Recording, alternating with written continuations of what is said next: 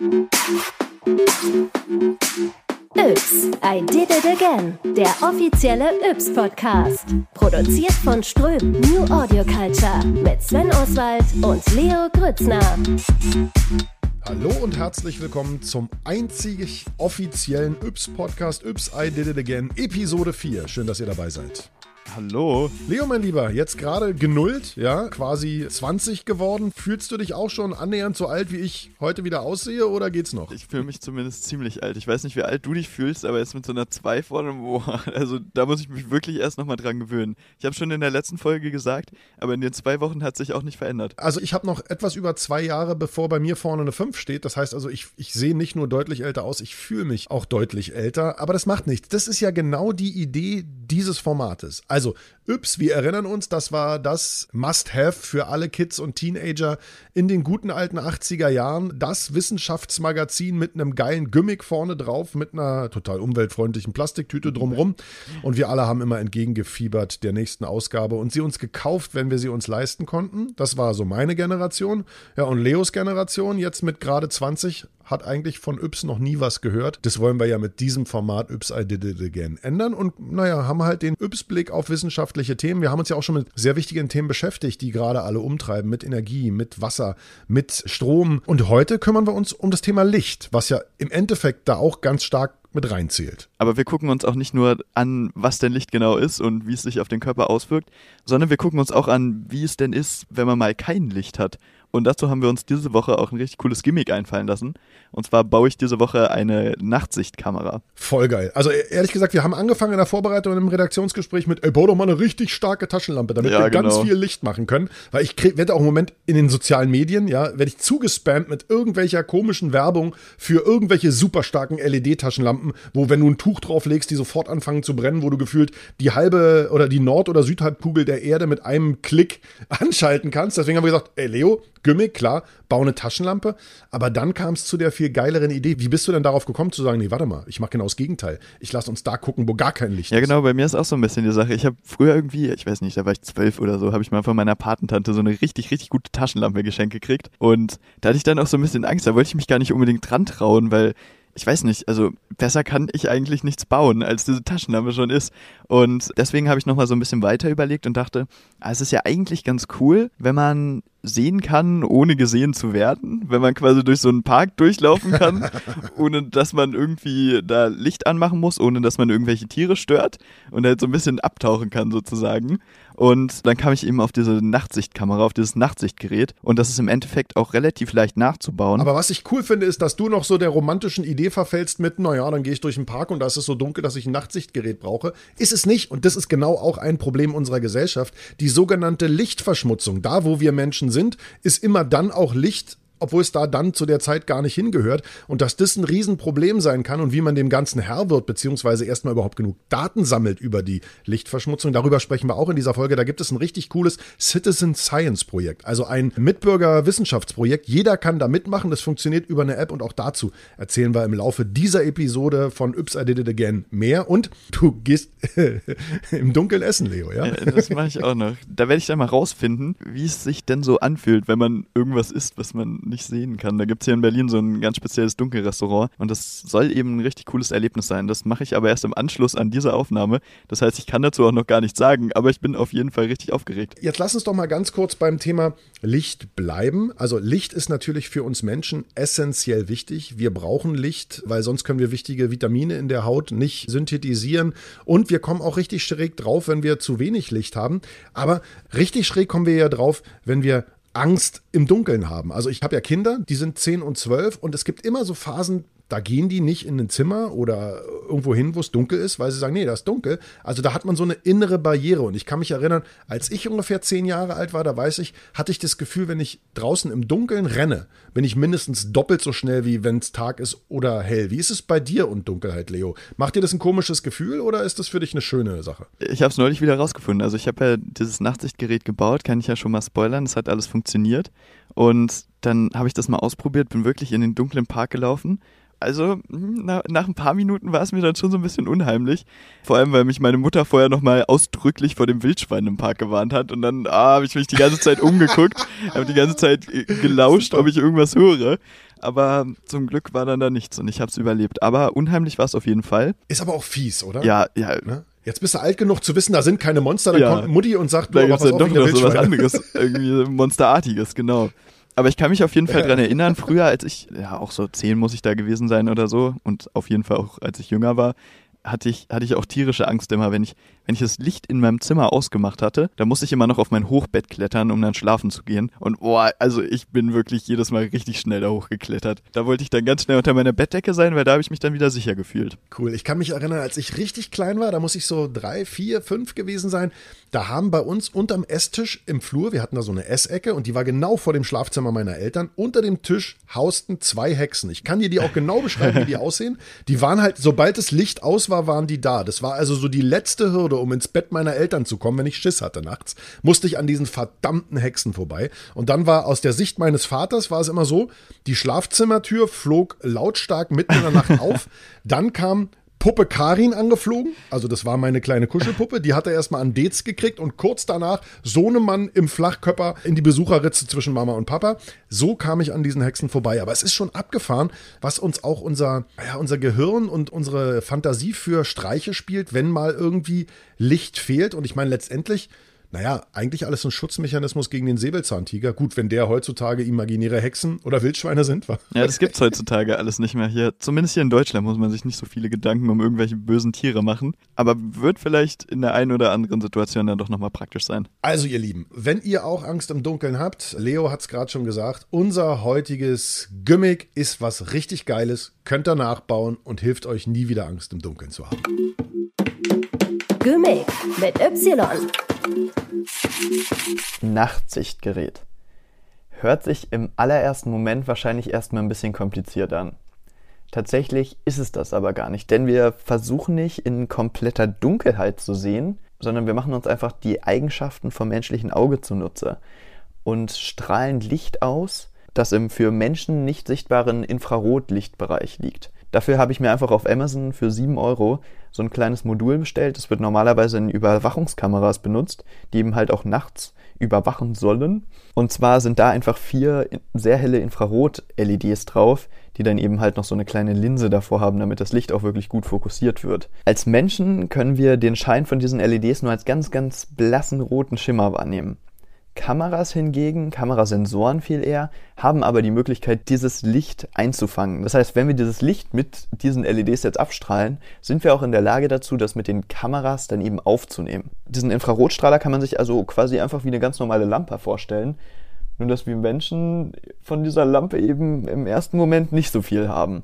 Im zweiten Moment aber schon. Wir können nämlich aus irgendeiner alten Digitalkamera oder vielleicht einem alten Handy oder was auch immer ihr zu Hause rumliegen habt, können wir den Infrarotfilter ausbauen. Der ist dafür da, dass das Bild eben eher so aussieht, wie wir Menschen es wahrnehmen. Kamerasensoren sind aber dazu in der Lage, eben ein deutlich größeres Lichtspektrum abzudecken, als es das menschliche Auge kann. Das heißt, sie können in der Theorie auch diesen unsichtbaren Infrarotbereich sehen. Aber es wird extra nochmal ein Filter verbaut, der dieses Lichtspektrum eben wieder ein bisschen einschränkt, damit Kameras einfach ein Bild aufnehmen, das eher so aussieht, wie wir es als Menschen auch wahrnehmen. Würden Kameras nämlich auch den besagten Infrarotbereich einfangen, dann würden die Bilder eben für uns ein bisschen unvorhersehbarer aussehen. Wir wissen nicht, wie die Welt in Infrarot aussieht und möchten deswegen auch nicht, dass das Licht aus dem Infrarotbereich in unsere Bilddaten mit einfließt. In unserem Fall möchten wir das aber schon und deswegen bauen wir ganz einfach diesen Filter aus. Dafür habe ich mir auf YouTube einfach mal eine kurze Anleitung angeguckt. Die verlinke ich auf jeden Fall in den Show Notes. Da könnt ihr dann einfach nachgucken, wie sowas funktioniert. Im Endeffekt ist dieser Infrarotfilter, der sich vielleicht im ersten Moment jetzt auch wieder irgendwie komplett kompliziert anhört, aber gar nicht so kompliziert.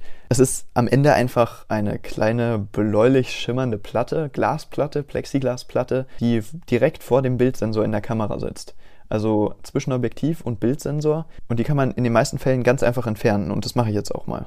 So, ich benutze dafür jetzt eine ganz alte Digitalkamera von mir. Ich weiß nicht, es war, glaube ich, meine erste Kamera, die ich je hatte. Liegt zurzeit einfach nur im Schrank rum. Ist ein bisschen schade, deswegen wird jetzt ein bisschen aufgewertet, würde ich sagen. So, erstmal nochmal gucken, ob sie überhaupt funktioniert. Akku rein. Okay, scheint zu funktionieren, die geht an. Und ich habe ein Bild gemacht. Boah, kann ich mir auch noch angucken. Also ganz ehrlich, sieht wirklich grausam aus, was man hier erkennen kann. Aber für so ein Nachtsichtgerät da hat man ja jetzt nicht so hohe Ansprüche, oder? Einfach perfekt. Und ich habe hier halt keine Angst, irgendwas kaputt zu machen. So, wie mache ich jetzt weiter? Ich glaube, ich würde einfach mal die Kamera aufmachen. So, ich habe jetzt hier gerade so ein Ding vor mir. Das sieht so ein bisschen aus wie so eine langgezogene Batterie. Hat an der einen Seite so einen grauen Streifen, wo dann so ganz viele Minusse in einer Reihe sind. Da muss man ein bisschen vorsichtig sein. Das ist nämlich in dem Blitzmodul hier alles integriert. Und das ist für den Blitz, das ist der Kondensator für den Blitz. So, wenn geblitzt werden soll, dann wird dieser Kondensator eben über ein paar Sekunden aufgeladen, sodass dann auf einmal die ganze Energie aus diesem Kondensator freigegeben werden kann und in diesen Blitz gesteckt werden kann. Das heißt, der Blitz braucht ganz viel Energie in ganz kurzer Zeit. Das kann die Batterie nicht bieten. Dafür gibt es den Kondensator. So, das Problem ist jetzt, dass hier in diesem Kondensator noch so eine Restladung drin sein kann. Und diese ganz viel Energie in ganz kurzer Zeit, die möchte ich jetzt gerade nicht abkriegen. Und deswegen halte ich mich da einfach so ein bisschen von fern. Ich habe jetzt diese kleine fragile Kamera wirklich komplett zerlegt ich habe hier gerade so viele Einzelteile vor mir liegen und ich habe ein bisschen Angst, dass ich das Ganze nicht mehr richtig zusammengebaut krieg. Also wenn ihr es nachbaut, nimmt wirklich irgendwas, was ihr nicht mehr braucht. Aber ich finde es ganz cool. Ich habe jetzt hier das Display. Ich setze hier einen ganz kleinen Motor vor mir, der ist wahrscheinlich für den Zoom zuständig. Also für die Bewegung von diesem Objektiv. Ist schon echt krass. Also wirklich beeindruckend. So, und jetzt bin ich hier irgendwo, wo der Bildsensor sein müsste. Das heißt, ich habe dieses Objektiv separat rausgenommen und ich sehe jetzt hier den Sensor tatsächlich. Vor dem Sensor ist so ein kleines Plättchen. Ja, ich gehe einfach mal davon aus, dass das jetzt der Filter ist. Das, was mich jetzt hier gerade so ein bisschen abschreckt, ist, dass es alles ein Modul ist. Also im Video sah es leichter aus. Ich probiere jetzt hier gerade mal, ob ich ein bisschen mit dem Schraubenzieher rumhebeln kann. Sieht so aus, als wäre es ein Stück. Ich glaube, ich probiere es einfach mit einem Cutter abzuschneiden. Oder mit anderen Worten, ich bin jetzt gerade dabei, einfach diesen Filter rauszuschneiden. Ich schneide jetzt hier wirklich auf diesem Filterglas herum, mache da ein kleines Loch rein und versuche es dann mit einer Zange alles einfach so ein bisschen rauszufischen. Bisschen riskant, weil ich auf gar keinen Fall auf diesen Bildsensor kommen möchte, der das Herzstück der Kamera ist und der jetzt einfach direkt darunter sitzt. Das Ganze ist mir jetzt ein bisschen zu riskant. Ich glaube, da komme ich nicht weiter ohne Heißluft, heißt es. Das heißt, ich gehe jetzt einfach mal in den Keller, mache das Cuttermesser ein bisschen heiß mit so einer Heißluftpistole. Das sind dann so 400 Grad aufwärts. Diesem heißen Cuttermesser kann ich dann ganz einfach mich durch das Plastik durchschmelzen, ohne dass ich so viel Kraft aufwenden muss und ohne dass ich dann so leicht abrutschen kann. Und dann schmelze ich einfach dieses Plastik auf und nehme dieses Filterglas ganz einfach raus. Ich verlinke einfach mal das Video in den Show Notes von der Anleitung, die ich mir angeguckt habe. Das Ganze hat er auch mit einer etwas größeren Kamera gemacht. Vielleicht ist es dann einfach leichter, weil dann auch mehr Platz für so einen größeren Filter ist. In meinem Fall ist er eben sehr klein. Aber es muss ja nicht immer so sein. Das heißt, probiert es einfach mal aus. Das Cuttermesser ist jetzt heiß. Ne, okay.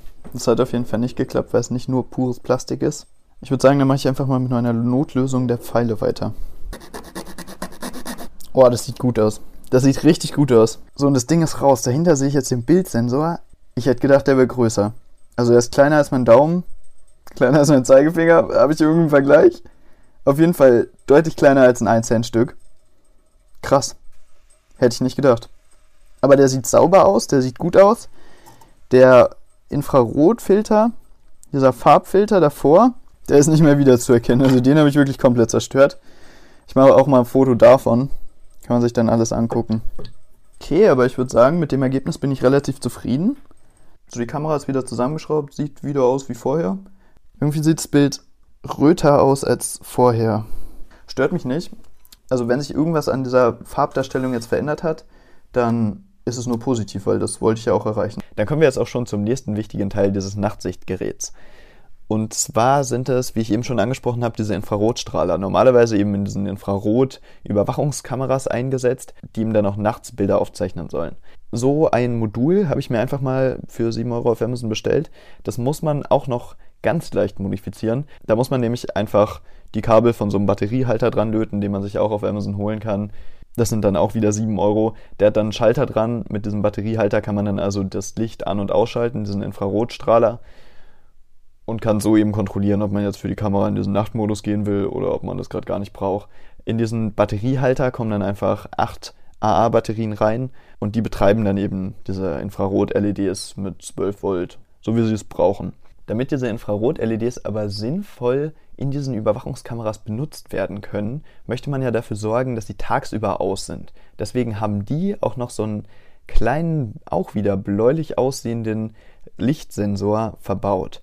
Den erkennt man ganz einfach, das steht einfach so ein bisschen von dieser Platine ab und hat eben so einen bläulichen Filter, ist auch wieder ein Infrarotfilter oben drauf. Da muss man dann einfach so ein bisschen Tape drüber kleben oder vielleicht mit einem Edding drüber malen, irgendwas draufkleben, dass da kein Licht mehr dran kommt. Das simuliert dann quasi für diese Platine, für dieses Lichtmodul, das eben normalerweise nur bei Nacht leuchten soll, das simuliert dann die Nacht. Der denkt dann quasi, yo, es kommt kein Licht an meinen Sensor ran und ich muss jetzt diese Infrarotlichtquelle einschalten. Also da einfach Tape drüber und dann passt es. Dieses Modul klebe ich jetzt in meinem Fall einfach mit Heißkleber ganz, ganz vorne an das Objektiv, weil in dieser Platine nämlich in der Mitte ein praktisches Loch drin ist. Das heißt, die Kamera kann einfach durch dieses Loch gucken und drumherum angeordnet sind eben dann diese vier sehr hellen Infrarotdioden. Und ich würde sagen, irgendwie klebe ich das Ganze jetzt mal ein bisschen mit ein bisschen Tape zusammen. So ist es kurz vor acht im Abend im, es war nochmal für den Monat November ist jetzt schon. Das heißt, es ist draußen jetzt einfach schon komplett dunkel. Ich gucke gerade mal durchs Fenster, nee, da sehe ich nichts, nur die Spiegelung von meiner Lampe. Genau, ich klebe das zusammen und dann mache ich einfach mal einen Spaziergang und würde sagen, berichte einfach mal, wie das Ganze aussieht. So, los geht's. Ich laufe jetzt gerade einfach durch den dunklen Park alleine mit dieser komischen Kamera in der Hand. Ich, also fühlt sich auf jeden Fall nicht normal an. Aber sowas bin ich ja irgendwie schon gewohnt. So. Ja, das ist krass. Ich gucke jetzt gerade wirklich nur auf dieses Display und damit schaffe ich es hier zu laufen. Es ist halt vergleichbar mit so einer Taschenlampe, die nicht so wirklich hell ist. Und dementsprechend kann man nur sehen, was so im Abstand von, ich sag mal, ha, lass es sieben Meter sein. Was so im Abstand von sieben Meter vor mir ist. Aber den Weg kann ich hier auf jeden Fall erkennen. Ist so ein dunkler Streifen und links und rechts davon ist halt überall Laub. Auf dem Weg irgendwie deutlich weniger oder es ist halt so platt getreten, dass es jetzt in diesem Infrarotlicht einfach schwarz aussieht. Ich möchte jetzt ja auch gar nicht so ultra tief in diesem Wald reinlaufen weil wir hier nämlich Wildschweine haben und ich werde gerade schon so ein bisschen paranoid und bild mir irgendwie ein, dass ich hier irgendwas höre. Deswegen gehe ich, glaube ich, einfach mal relativ schnell wieder hier raus. Aber ich würde sagen, das Experiment hat auf jeden Fall funktioniert. Das ist ein cooles Gimmick für die Episode und ist auf jeden Fall auch cool zum Nachbauen. Finde ich auf jeden Fall spannend, einfach mal so eine alte Kamera auseinanderzubauen und dann wieder zu verwerten und einfach mal zu gucken, was da alles so drin ist für Motoren, für Linsen, Objektiv, die ganzen Sachen und wie so ein Bildsensor denn aussieht. Dann eben diesen Infrarotfilter entfernen und so. Fand ich auf jeden Fall ein spannendes Projekt. Für den Innenraum auf jeden Fall richtig, richtig cool. Ich habe auch gesehen, ich bin eben mal durch unsere Küche gelaufen. Da konnte man beim Ceranfeld, was wir haben, also dieses Kochfeld, da konnte man richtig durchsehen mit diesem Infrarotlicht. Also normalerweise ist es halt einfach so eine schwarze Platte, so eine schwarze Glasplatte. Mit dem Infrarotlicht konnte man aber richtig diese Spulen darunter sehen und wie die Kabel da verlaufen sind und wie es darunter aufgebaut ist. Also allein dafür finde ich schon richtig, richtig cool, einfach mal die Welt mit anderem Licht zu sehen. Kann ich also jedem zum Nachbauen empfehlen. Gimmick mit Y. Also es klingt nach einem echten Must-Have, unser Gimmick heute, die Nachtsichtkamera. Gehst du noch ohne aus dem Haus abends oder hast du das jetzt immer, keine Ahnung, in der Bauchtasche dabei? Sieht, glaube ich, so ein bisschen komisch aus. Und am Ende konnte man ja auch im Park, als ich da durchgelaufen bin, jetzt nicht so ultra weit gucken. Also wirklich richtig, richtig praktisch ist es vielleicht nicht, aber ich fand es auf jeden Fall richtig cool, auch mal so ein bisschen die Innenräume unseres Hauses zu erforschen, wenn dann das Licht aus ist. Ich bin übrigens mittlerweile, ich bin ja erwachsen und wie ich vorhin schon sagte, ein relativ alter Sack, ein echter Dunkelschläfer. Also je dunkel es nachts in meinem Zimmer ist, desto besser kann ich schlafen. Ich brauche kein Nachtlicht oder irgendwas. Also da wäre es natürlich dann auch cool, mal mit deinem Nachtsichtgerät rumzufunzeln. Problem der ganzen Sache ist, es gibt nur noch ganz wenige Orte auf der Welt, wo es auch wirklich nachts richtig dunkel ist. Überall da, wo wir Menschen sind, nämlich eigentlich leider nicht. Stichwort ist in dem Fall Lichtverschmutzung und wir beschäftigen uns natürlich heute mit dem Thema Licht, aber auch mit den Schattenseiten und die Lichtverschmutzung ist eine davon. Man erkennt es vor allem daran, dass gerade wenn man so in der Stadt in den Nachthimmel guckt, man das Gefühl hat, ey, warte, keine Wolken und trotzdem keine Sterne, ist halt einfach, weil es rundrum viel zu hell ist. Und Leo, ich war kürzlich gerade mit der Family in den Herbstferien in Portugal und da hatten wir das Gefühl, als wir zu unserem Ferienhaus direkt am Meer, sehr schön gelegen gefahren sind, Ey, scheiße, da hinten brennt es. Da ist Waldbrand, weil da war so ein, so ein rötlicher Schein über dem ja. Wald. Und der Witz war, wir sind dann irgendwann angekommen, es hat nicht verbrannt gerochen, dachte ich, naja, was, keine Ahnung, was für ein Phänomen. Und am nächsten Abend war das wieder da und am übernächsten auch, bis wir festgestellt mhm. haben, das war ohne Quatsch der Hafen der Stadt, die eine halbe Stunde über Wasser weg war, die den Nachthimmel so erleuchtet hat, dass da also überhaupt nichts mehr mit natürlicher Dunkelheit Boah. war. Hast du mal versucht, einfach vor die Tür zu gehen und einen Sternenhimmel zu sehen? Ich, ich weiß gar nicht, wie dunkel ist es denn bei dir vor der Tür überhaupt? Ich lebe jetzt hier gerade zwar noch am Stadtrand von Berlin, aber also extrem viele Sterne kann man hier auf jeden Fall nicht sehen. Wenn man so ein bisschen ländlicher ist, dann fällt mir das zumindest immer direkt auf, wenn man da mal nachts hochguckt in den Himmel. Boah, da sind ja irgendwie doch viel mehr Sterne, als ich eigentlich irgendwie gewohnt bin. Da bin ich dann immer so ein bisschen verwirrt, aber es ist irgendwie dann ganz cool. Deswegen, ich plane auf jeden Fall in die Wüste zu fahren, in irgendeine Wüste. Am besten irgendwo dann in Afrika, ganz, ganz weit weg von dem nächsten Dorf oder der nächsten Stadt, wo dann diese Lichtverschmutzung eben halt nicht mehr stattfindet. Also du musst nicht ganz so weit weg. Es gibt Orte in Brandenburg sogar, die sind noch richtig, richtig dunkel, weil da ganz bewusst drauf geachtet wird. Da werden zum Beispiel Straßenlaternen so konzipiert, dass sie nur einen ganz kleinen Schein und nur einen Lichtkegel nach unten werfen, weil Lichtverschmutzung ist ein Riesenproblem, nicht nur für den Nachtschlaf der Menschen, sondern eben zum Beispiel auch für die Natur. Deswegen gibt es Menschen, die sich mit dem Thema beschäftigen, veritabel Forscher und es gibt Projekte, da können wir alle sogar mitmachen. Ypsterview. Licht ist heute unser Thema und wir Menschen, wir machen eine Menge Licht, häufig an Orten, wo das Licht alles andere um uns herum ganz schön stört. Also vom ungetrübten Blick äh, auf den Nachthimmel mal ganz abgesehen, stört Lichtverschmutzung, vor allem Tiere und Pflanzen und am Ende sogar unseren eigenen Nachtschlaf. Künstliches Licht kostet aber auch jede Menge Energie und die ist teurer und unsicherer denn je. Darum gibt es zum Beispiel ein Gesetz, dass nach 22 Uhr Schaufenster, Werbung etc. nicht mehr beleuchtet werden dürfen. Das Schöne am Licht ist aber, man kann es sehen, vor allem im Dunkeln, und man kann es zählen und melden und das alles ganz bequem per App in einem Citizen Science Projekt namens Nachtlichter. Und einer der jungen Forscher, die da mitmachen, der heißt Jakob Koglin. Er ist 13 Jahre jung und damit noch Schüler. Hallo Jakob. Hallo. Du Jakob, sag mal, warum machst du bei so einer Sache mit? Hat dich auch irgendwas an dieser Lichtverschmutzung gestört, so wie die Tiere vielleicht im Wald? Wir sind eine Umweltschule, wir als Schule, und wir haben da eine Nachricht bekommen und das war im zweiten Lockdown, da war mir ziemlich langweilig und dann habe ich mich entschlossen, da mitzumachen, habe dann den Chris angeschrieben, unseren Leiter, und der hat sich dann mal mit mir auch über Zoom verabredet und hat er mir alles gezeigt. Und da wurde ich dann fasziniert und der hat mir auch die ganzen Folgen gezeigt, was Lichtverschmutzung auf für Menschen, Tiere, den Nachthimmel macht. Das hat mich dann überzeugt mitzumachen. Der Chris, von dem du redest, der heißt ja Chris Kaiber. Der ist ein Forscher, der unter anderem an GFZ in Potsdam forscht und der hat auch schon vor dem Nachtlichter-Projekt ein anderes Citizen Science-Projekt gehabt. Das ist allerdings mittlerweile ausgelaufen. Das startete schon 2013. Da ging es auch darum, Lichtverschmutzung zu beobachten und gerade jetzt hat ja dieses Thema, ich gucke mal, wie hell es ist, noch einen anderen Aspekt dazu bekommen. Und zwar den, dass geguckt werden soll, okay, wer macht denn jetzt wirklich um 22 Uhr sein Licht aus im Büro? Welche Behörde oder die Werbetafel oder was auch immer? Bist du in letzter Zeit wieder häufiger nachts unterwegs? Ja, definitiv. Und zwar noch unter einem anderen Aspekt. Und zwar dem, dass wir gucken wollen, ab wann sind denn wenig Leute unterwegs abends? Ab wann ist es einfach sinnlos, dass wir Leuchtreklame irgendwo stehen haben? Oder die Schaufenster noch beleuchtet sind. Okay, und wie sieht dann genau deine Arbeit aus? Also du bist dann immer sofort nach Sonnenuntergang unterwegs. Und was sagen dann deine Eltern dazu? Naja, wir gehen abends durch die Straßen. Ich mache das zusammen mit meiner Familie. Cool. Wir gehen durch die Straßen und gucken dann, okay, da sind jetzt viele helle Wohnungslichter, da ist jetzt ein dunkles Schaufenster. Wir haben das für uns auch so ein bisschen als kleinen Spaß gemacht. Ich will dir nicht zu nahe treten, aber ich war auch mal 13. Es ist echt lange her, ich gebe es zu. Aber als ich 13 war, war Spazierengehen mit der Familie die absolute Pest. Das Schlimmste, was man mir antun konnte. Mittlerweile liebe ich es, spazieren zu gehen und brauche keinen zusätzlichen Grund. War dieses Citizen Science Projekt dein Grund, endlich mal spazieren zu gehen oder hast du das auch schon ohne Handy und App vorher gemacht?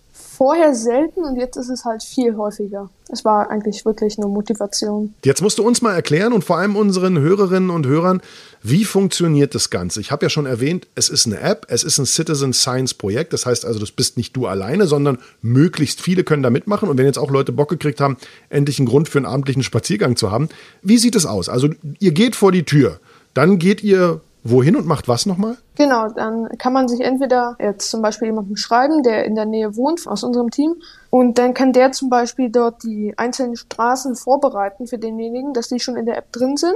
Das muss man nicht machen. Man kann auch einfach auf eigene Faust losgehen, sagen, yo, ich erstelle jetzt meinen eigenen Transekt dann wird das mit dem eigenen GPS gemacht und dann zählt man einfach eine Straße, also alles, was auf der Straße ist, ob jetzt Schaufenster, private Fenster, Straßenlaternen, Ampeln, alles. Und am Ende kann man das dann abschicken. Da wird noch gefragt, okay, wie hoch waren jetzt die Straßenlaternen? Waren die niedriger als die Häuser, höher als die Häuser? kamen viele Autos entgegen. Okay, das heißt also, du gehst beobachtend durch die Gegend. Du hast gerade ein Wort benutzt, was ich überhaupt nicht kenne. Transekt. Das ist vermutlich so eine Art Sektor, den du selber festlegst auf der Karte, weil es gibt ja zum Projekt auch jetzt schon online für jeden sichtbar, packen den Link gerne in die Show Notes, so eine Karte, wo man sehen kann, wo schon überall gemessen wurde. Ist ein Transekt also eigentlich ein, ein Sektor, ein Gebiet? Ein Transekt ist einfach die Straße, die man gezählt hat. Und weil Chris keinen Bock hatte, ein cooles, einfaches Wort wie Straße zu nehmen, hat das Transekt genannt.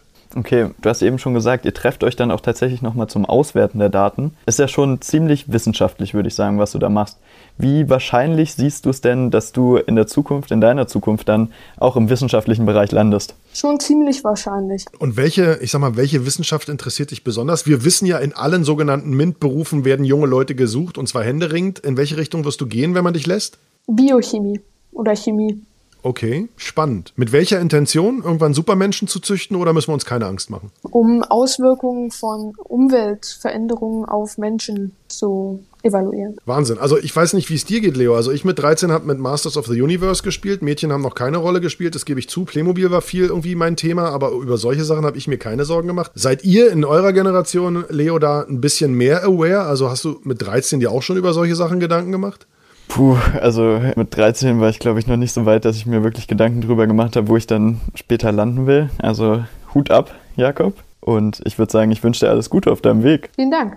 Jakob, vielen, vielen Dank für das Interview und auch vielen Dank, dass du mitmachst bei diesem Citizen Science Projekt. Also Citizen Science heißt ja quasi Bevölkerungswissenschaft. Jeder darf mitmachen, liebe Hörerinnen genau. und Hörer. Ja, schnappt euch euer Handy, ladet euch die App runter, klingt euch ein und dann zählt draußen die Lichter. Einmal, wenn es ein bisschen heller ist und dann nochmal nach 22 Uhr, wenn die Lichter aus sein sollen. Dann hat man nämlich zwei Sachen. Erstens den Blick, wie sehr verschmutzen wir eigentlich das Licht, also mit Licht den Nachthimmel und wer macht sein Licht nicht aus, obwohl er Energie sparen sollte. Also gerade zwei brandaktuelle Themen. Hat mir viel Spaß gemacht. Ich bin mir ziemlich sicher, Jakob, wir werden von dir noch hören. Das glaube ich auch. Tschüss. Tschüss.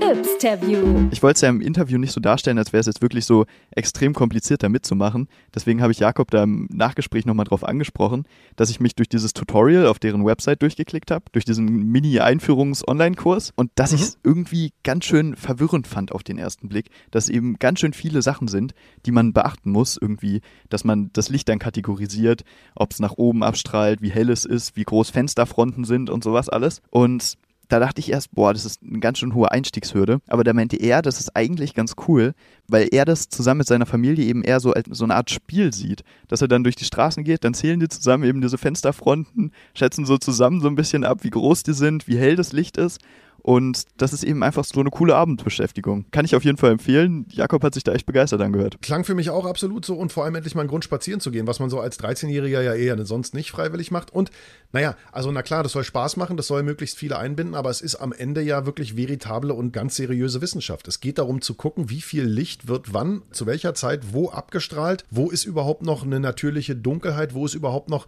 Nachthimmel zu sehen. Und es ist ja auch ein Nachfolgeprojekt. Es gab ja einmal das Verlust der Nachtprojekt Projekt und jetzt eben die Nachtlichter bzw. Nachtlichtbühne. Dahinter steckt ja, wir haben es im Interview gesagt, der Christopher Kaiber vom GFZ in Potsdam. Ich habe ihn damals vor vielen, vielen Jahren, fast zehn Jahre her, schon mal zu seinem ersten Projekt befragt. Und naja, man muss sich reinfuchsen. Ne? Alleine irgendwie zu sagen, okay, von wo bis wo messe ich jetzt, wie zähle ich. Aber wenn man einmal seine, ich sag mal, Spaziergehstrecke festgelegt hat, dann geht man im Endeffekt immer wieder die gleiche Strecke oder erweitert die dann auch nach und nach und kann immer zählen, okay, wie ist es denn jetzt und wie ist es denn jetzt und wie ist es denn jetzt. Also unbedingt unbedingt mitmachen. Wir brauchen all eure Daten, um über die Lichtverschmutzung und die wahre Dunkelheit, die es noch gibt, genug zu erfahren. Wahre Dunkelheit ist auch ein ganz, ganz gutes Stichwort. Ich habe dir schon gesagt, ich bin, wenn ich kann, absoluter Dunkelschläfer. Das heißt, Rollläden runter, alle Lichter aus, so dass, wenn du die Augen aufhast, es keinen Unterschied macht, ob sie zu sind. Also die Hand vor Augen nicht sehen, ist richtig, richtig cool. Das soll vor allem auch wirklich gesund sein. Ja, ich weiß nicht, ob es beim Essen so ist, ehrlich ja, gesagt. beim Essen, ich, ich weiß es nicht. Das werden wir aber, glaube ich, rausfinden. Genau, wir haben dir einfach mal einen Tisch reserviert, mein Lieber. Also das findet jetzt quasi mehr oder weniger im Anschluss an diese Aufzeichnung hier statt, dass du da mal lecker essen gehen kannst. Ich habe selber noch nicht ausprobiert. Ich bin sehr gespannt, was das für eine Erfahrung wird. Und ich bin auch gespannt, ob die dich mit deinem Nachtsichtgerät gleich am Eingang rausschmeißen oder ob du es reinschmummeln kannst. Wir werden das also quasi gemeinsam hören, äh, liebe Hörerinnen und Hörer, in dieser kleinen Reportage,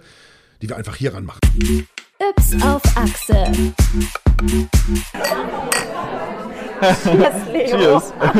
Auf ein dunkles Essen. Ja, auf einen fantastischen Abend. Ich bin wirklich beeindruckt. Ich weiß nicht, ob ich schon mal so eine Dunkelheit erlebt habe. Selbst wenn man die Augen zumacht, obwohl, na, dann ist es so. Aber jetzt habe ich halt gerade meine Augen offen und ich sehe gar nichts, also wirklich nichts. Dunkelheit ist Also, gar kein Begriff. Es ist Nee. finster. Es ist wie in einer Gruft. In einer Gruft, wo halt wirklich kein kleiner Schein Licht reinfällt, also nichts. So, liebe Gäste, mein Name ist Jörg, Sie sind die Tischnummer 14. Äh, liebe Gäste, haben Sie das Weinmenü bestellt? Nein. Nein. Haben Sie bei Ihrem Essen Allergien oder Ausschlüsse angegeben? Nein. Nee, also ich habe das Vegane. Ja, das ist okay. Okay. Wie gesagt, die Vorspeise und Suppe ist sowieso vegan für Ja. alle Gäste. Ich frage Sie nach der Suppe nochmal, was den Hauptgang angeht. Gut, dann fangen wir gleich an. Kleinen Moment Geduld. Ja? Sehr gut. Statt ins Glas zu gießen mit dem stillen Wasser, was Leo so gerne haben wollte, habe ich erstmal irgendwie auf die Tischdecke gegossen. Zum Glück bist du trocken geblieben, oder Leo? Ja, noch, ich weiß nicht, ich, ich merke, glaube ich, gerade so ein bisschen, dass es sich ausweitet hier alles. Ich taste immer so mit. Oh. Ja, wir haben uns hier im Dunkelrestaurant getroffen, in der Unsichtbar in Berlin, im Prenzlauer Berg. Mein Name ist Annette Weiß, ich bin die Redakteurin vom Ips-Podcast und Leo kennt ihr ja alle von der Moderation. Und wir sind sehr gespannt. Wir haben ein Vier-Gänge-Menü bestellt. Dieses im dunklen Essen ist wohl dafür da, dass man die anderen Sinne schärft. Also was gibt es denn da noch so? Was haben wir denn da noch für Sinne, Leo? Na, ich glaube beim Essen vor allem einfach mal den Ja, Geschmackssinn. schmecken, schmecken, genau. Geruchssinn. Riechen, richtig. Ja. Ich höre gerade sehr viel. Ich höre die ganzen das ist anderen richtig. Leute quatschen. Also wir sind hier bestimmt, lass mal schätzen, so 30, 35 Leute. Unter anderem so eine 19-köpfige Schnattergruppe. wir haben uns hier getroffen in einem leicht, also noch sanft illuminierten Foyer, durften uns einen kleinen Aperitif auswählen und haben ein paar Instruktionen bekommen. Danach wurden wir von unserem persönlichen Kellner, das ist heute Jörg, es gibt noch eine zweite, Doreen, von Jörg wurden wir abgeholt. Wir sind also zu ihm gegangen, danach haben wir ihn an die Schulter gefasst und sind hier wie in einer Art Polonaise zu den Tischen gekommen und da hat er uns jetzt an Tisch Nummer 14 platziert. So, die Suppe ist da. Ist das wirklich eine Suppe? Also ich meine, alle löffeln, dann nehme ich jetzt auch einen Löffel. Das haben sie ja gesagt, Suppe, ne? Weil ich wüsste es jetzt nicht, ne? Ich muss mal ganz blöd meinen Finger so langsam in den... Bist du sicher mit Suppe? Aber es ist eben auch, es ist ja kein richtig tiefer Teller, ne? Es ist überhaupt keine Suppe. Ich fühle Glas. Also es ist so, wie ich es nicht machen wollte. Ich strecke wirklich jetzt meinen Finger in den Teller und fühle sowas wie Glasnudeln oder ähm, Ja, ich, keine Suppe. es ist keine Suppe, nee. Warum löffeln die denn dann alle? Die wollen uns austricksen hier an Tisch 14. Ich glaube auch. War lecker. Und was sagst du, was ist es? Also so ein bisschen Eisbergsalat, würde ich sagen. Das erinnert mich ganz leicht an diese Algen, die man essen kann. Aber wie heißt denn das? Das nehme ich so gerne mal beim Fischhändler. Den Geschmack kenne ich auf jeden Fall irgendwoher. Ich bin ganz froh, dass du mich nicht siehst, Leo. Wieso tastest du gerade dein Essen ab? Ähm, ja. Ich benutze meinen Finger wie so ein Kind, wie ein Messer. Das sollte man nicht tun. Ich versuche das jetzt mal anders. Die Gabel kommt jetzt in die linke Hand und mein Messer in die rechte. Aber dann weiß ich nicht, wie viel auf meiner Gabel ist. Sehr tricky. Ich glaube, ich bin fertig. Wischst du nochmal so mit dem Finger nach, damit du es weißt? So. Ja, ich weiß nicht, ob, ob der Geschmack jetzt an sich intensiver ist, aber es ist einfach, ich finde, es ist einfach ein, ein deutlich spannenderes Erlebnis, Ja. eben so ein bisschen rauszufinden, was, was ist es denn, was ich jetzt gerade zu meinem Mund führe und ähm, was auf meinem Teller liegt überhaupt mal. Uns wurde gesagt, es ist eine Suppe. Es war ganz klar keine Suppe, es war ein Salat und das hat man auch nicht direkt gemerkt. Ja, also das war schon mal sehr schmackhaft, was auch immer es war. So, weißt du was, aber ich könnte mal, ähm, allein weil es spannend ist, ja, würde ich doch gerne auf die Toilette geführt werden. Also ich meine, nur, nur das Stück aus dem Restaurant draußen, danach wird man wieder in so einen sanft beleuchteten Gang gelassen und da ist irgendwo auch die Toilette, bin ich mir sicher. Also so weit kommt es ja noch nicht, dass man mich auf die Toilette führen muss. Aber das fände ich jetzt mal eine gute Abwechslung. Tisch 14. Ja? Sie wollten kurz mit raus. Ja, und zwar, ich glaube, wir beide gleich, ne? oder Leo? Darf ich für dich mitreden? Gut, das machen wir. Ist auch mal wieder gut zu stehen, ja? Sollen wir uns jetzt... Einmal Hand auf meine Schulter und Ja. die Dame bleibt bei Ihnen dran. Okay, mach ich. Geht mal nicht zu schnell. Wir kommen noch an sämtlichen Tischen vorbei. Wir sitzen ja auch ganz hinten hier in diesem Gewölbe. So, wir nehmen alle mit, die auch auf Toilette müssen. Habe ich hier einen Arm? Nicht, dass ich irgendwas. Vorsicht! Oh, haben sich gestoßen. Sie bleiben, Sie bleiben alle kurz hier stehen. Ja, Ich bin noch bei Ihnen. Und Sie sind so nett und warten draußen vor der Tür. machen wir. Ja, Danke. wunderbar. Bis gleich. Danke, Jörg. Wir haben noch das Vergnügen, wir dürfen jetzt unseren persönlichen Kellner, den wir den ganzen Abend genießen konnten, auch noch interviewen. Ist das eigentlich, ich muss das mal so direkt fragen, bitter für Sie? Ich meine, wir amüsieren uns, für uns ist es eine ganz neue Erfahrung, mal uns nur auf unsere vier anderen Sinne zu konzentrieren. Für Sie ist es halt Alltag und äh, ja, gehen Sie da manchmal auch verbittert raus oder sagen, na toll, die lachen und ich hier, ich, Gar, gar nicht, überhaupt nicht. Also für mich ist das Gastronomie. Das ist ja ein ganz normales Gastrounternehmen. Und wenn man sich dafür entscheidet, als Kellner zu arbeiten im Dunkeln, dann finde ich, ist daran nichts bitter oder sonst irgendwas. Ich meine, Gäste sollen sich amüsieren. Gäste kommen hierher, um sich zu amüsieren, beziehungsweise um ja, Spaß zu haben, eine Erfahrung zu haben. Da ist überhaupt keine Bitternis dabei. Nein, ganz im Gegenteil. Also ich kann mir vorstellen, es gibt von Stadt zu Stadt irgendwelche Unterschiede. Hast du auch mal andere Städte erlebt? Oh, sehr viel, ja. Ich bin viel gereist. Ich habe selber in England gelebt, sieben Jahre da auch studiert und muss sagen, ich fand eben so die angelsächsischen Länder schon weiter als wir in Deutschland. Okay. Fall. Gerade Barrierefreiheit, auch so die mediale Darstellung von Behinderung fand ich schon deutlich, also da war man schon ein bisschen weiter, ja. Also einfach was die Orientierung im Raum betrifft, die öffentliche. Man hat jetzt auch in Berlin und so, man hat schon auch einiges gemacht. Ne? Also zum Beispiel diese ganzen Leitlinien, die errichtet wurden oder auch die Signalampeln.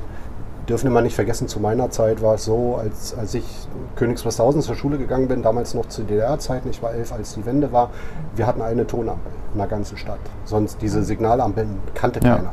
Ja, und das hat auch dann nach der Wende noch eine ganze Weile gedauert.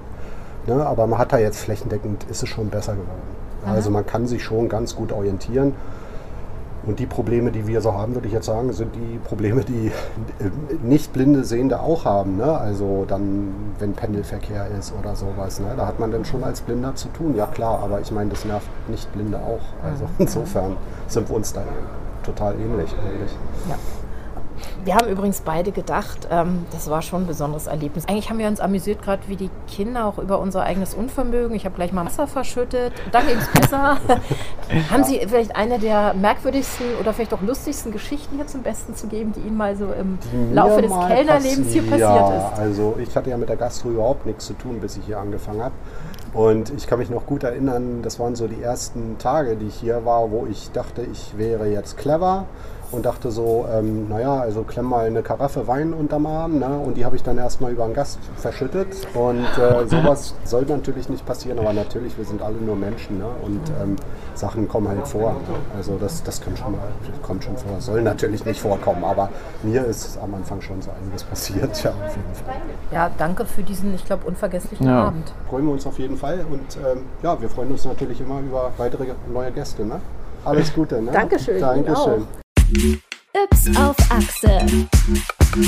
Das war's eigentlich schon wieder. Episode 4, Yps, I did it again, Thema Licht. Und ich meine, da wo Licht ist, ist auch Schatten. Wir haben viel über die Abwesenheit von Licht geredet in dieser Folge. Ich bin mir sicher, Leo, wir werden das Thema Licht noch das ein oder andere Mal hier auch wirklich behandeln in diesem Podcast, weil da steckt so viel mehr drin. Ich meine, wir haben noch nicht über Lichtgeschwindigkeit geredet und auch noch nicht über Lichttherapie, auch eine ganz wichtige Sache, weil wenn wir zu lange im Dunkeln sitzen, dann kommen wir schräg drauf. Ich habe mir hier im Büro so eine Tageslichtlampe installiert und wenn ich die anhab, ist es wirklich so, ich bin schon morgens um sieben deutlich wacher, als wenn ich bei so einer, naja, normalen Glühbirnenfunzel am Schreibtisch sitze. Ich weiß nicht, wie ist es bei dir mit der Beleuchtung oder überhaupt mit dem im Dunkeln schon aufstehen? Ja, bei mir ist es aktuell noch so ein bisschen so, ich komme so ein bisschen schwieriger aus dem Bett raus und deswegen werde ich nach dieser Folge auf jeden Fall auch mal anfangen, damit so ein bisschen rumzuexperimentieren. Ich will so ein bisschen mehr Licht in meinen Alltag bringen, dass ich vielleicht auch einfach nach dem Aufstehen mal so einen Spaziergang mache. Das wurde mir von verschiedenen Seiten empfohlen, dass man dann einfach so ein bisschen die Sonnenstrahlen reinbekommt und einfach direkt morgens dann so ein bisschen energiegeladener ist. Also, wenn ihr schräg draufkommt jetzt in der dunklen Jahreszeit, versucht es mit mehr Licht oder im Zweifelsfall mit Vitamin D. Wenn ihr schräg drauf bleibt, ist es vielleicht eine Depression. Darunter leiden viele. Ist ernst zu nehmen. Holt euch auf jeden Fall professionelle Hilfe. Da ist gar nichts dabei. Und ansonsten hört einfach bei der nächsten Episode wieder rein. Ich freue mich drauf, Leo. Bis ich freue mich auch. Wir sehen uns dann. Tschüss. Ciao. Ups, I did it again. Dieser Podcast wird produziert von Ström, New Audio Culture.